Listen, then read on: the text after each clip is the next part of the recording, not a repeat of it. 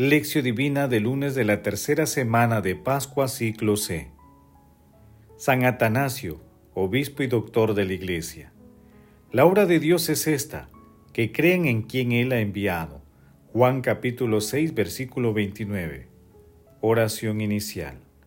Santo Espíritu de Dios, amor del Padre y del Hijo, ilumínanos con tus dones, para que podamos comprender los tesoros de la sabiduría que Jesús nos quiera revelar en este día. Otórganos la gracia para meditar los misterios de la palabra y revélanos sus más íntimos secretos. Madre Santísima, intercede ante la Santísima Trinidad por nuestra petición. Ave María Purísima, sin pecado concebida. Paso 1. Lectura. Lectura del Santo Evangelio según San Juan capítulo 6 versículos del 22 al 29. Después que Jesús dio de comer a cinco mil hombres, sus discípulos lo vieron caminando sobre el mar. Al día siguiente, la gente que se había quedado al otro lado del mar vio que allí no había más que una barca y que Jesús no había subido en la barca con sus discípulos, sino que sus discípulos habían partido solos. Entre tanto, unas lanchas de Tiberiades llegaron cerca del lugar donde habían comido el pan después que el Señor pronunció la acción de gracias. Cuando la gente vio que ni Jesús ni sus discípulos estaban allí, se embarcaron y fueron a Cafarnaún en busca de Jesús. Al encontrarlo en la otra orilla del lago le preguntaron, Maestro, ¿cuándo has venido aquí? Jesús les contestó, Les aseguro, no me buscan por los signos que vieron, sino porque comieron pan hasta saciarse. Trabajen no por el alimento que se acaba, sino por el alimento que permanece para la vida eterna, el que les dará el Hijo del Hombre, porque Él es a quien Dios Padre lo ha marcado con su sello. Ellos le preguntaron, ¿y qué obras tenemos que hacer para realizar las obras de Dios? Jesús les respondió, la obra de Dios es esta, que crean en quien Él ha enviado. Palabra del Señor, gloria a ti Señor Jesús. El fundamento sobre el cual nos apoyamos es la fe. Sin fe es imposible esperar que se pueda llevar algún consuelo espiritual. Según la fe sea más o menos fuerte, las palabras de consuelo de la Santa Escritura harán un bien mayor o menor. Esta virtud de la fe ningún hombre puede adquirirla por sí mismo, ni tampoco darla a otro. La fe es un don gratuito de Dios, y tal como dice Santiago, todo bien, todo don perfecto viene de lo alto, del Padre de las luces. Santiago capítulo 1 versículo 17. Por eso, nosotros cuando tengamos signos de que nuestra fe es débil, pidámosle que la fortifique. Santo Tomás Moro. La Iglesia celebra hoy a San Atanasio, llamado también Atanasio el Grande o Atanasio de Alejandría. Nació cerca del año 296 y murió el 2 de mayo del 373. Estudió Derecho y Teología. San Atanasio es el prototipo de la fortaleza cristiana fue máximo defensor y creyente del tema de la encarnación. Escribió numerosas obras por las cuales ha merecido el honroso título de doctor de la Iglesia.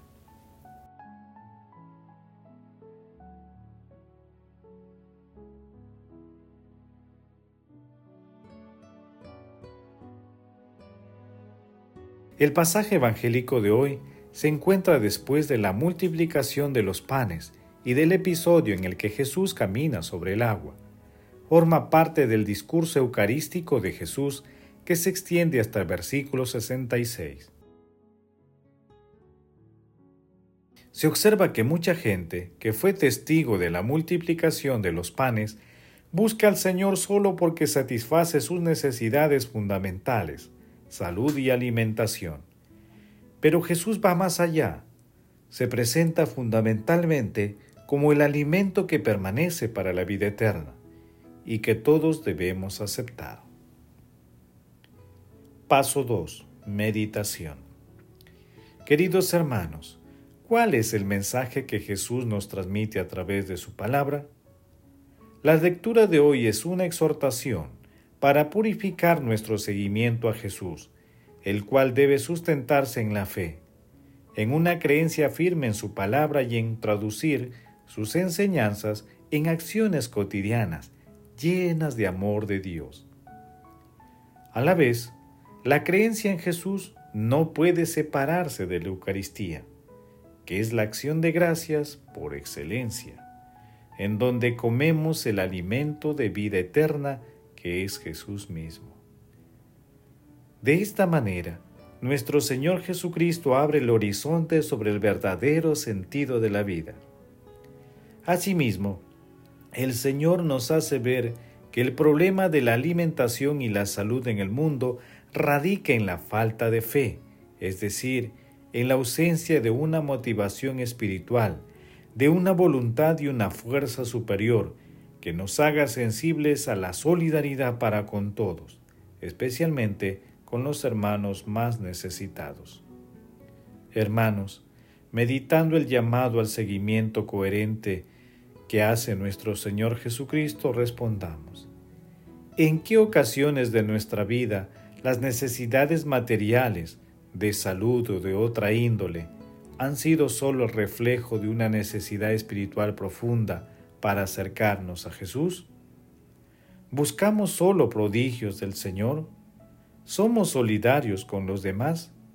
Que las respuestas a estas preguntas nos ayuden a acudir confiadamente a Jesús a creer en Él y aceptar su alimento de vida eterna.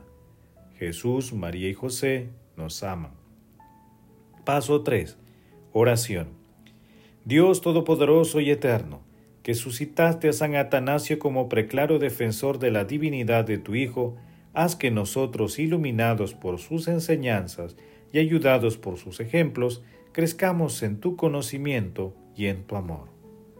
Amado Jesús, con plena disposición para seguirte, te pedimos que el Espíritu Santo nos fortalezca, para que no te sigamos de manera superficial, sino que saliendo al encuentro de nuestros hermanos y alimentados por el pan del cielo, podamos seguirte con fe ciega. Amado Jesús, tú que estás sentado a la derecha de Dios Padre, alegra con la visión de tu rostro a nuestros hermanos difuntos Madre Santísima, Madre de la Divina Gracia, intercede por nuestras oraciones ante la Santísima Trinidad. Amén. Paso 4. Contemplación y acción. Hermanos, contemplemos el glorioso misterio de la encarnación del Señor con una homilía de San Atanasio.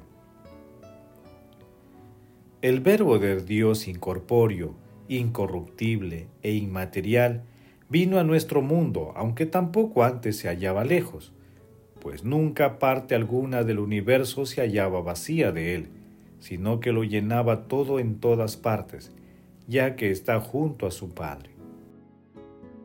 Pero él vino por su benignidad hacia nosotros, y en cuanto se nos hizo visible tuvo piedad de nuestra raza y de nuestra debilidad, y compadecido de nuestra corrupción, no soportó que la muerte nos dominase en el seno de la Virgen se construyó un templo, es decir, su cuerpo, y lo hizo su propio instrumento, en el que había de darse a conocer y habitar.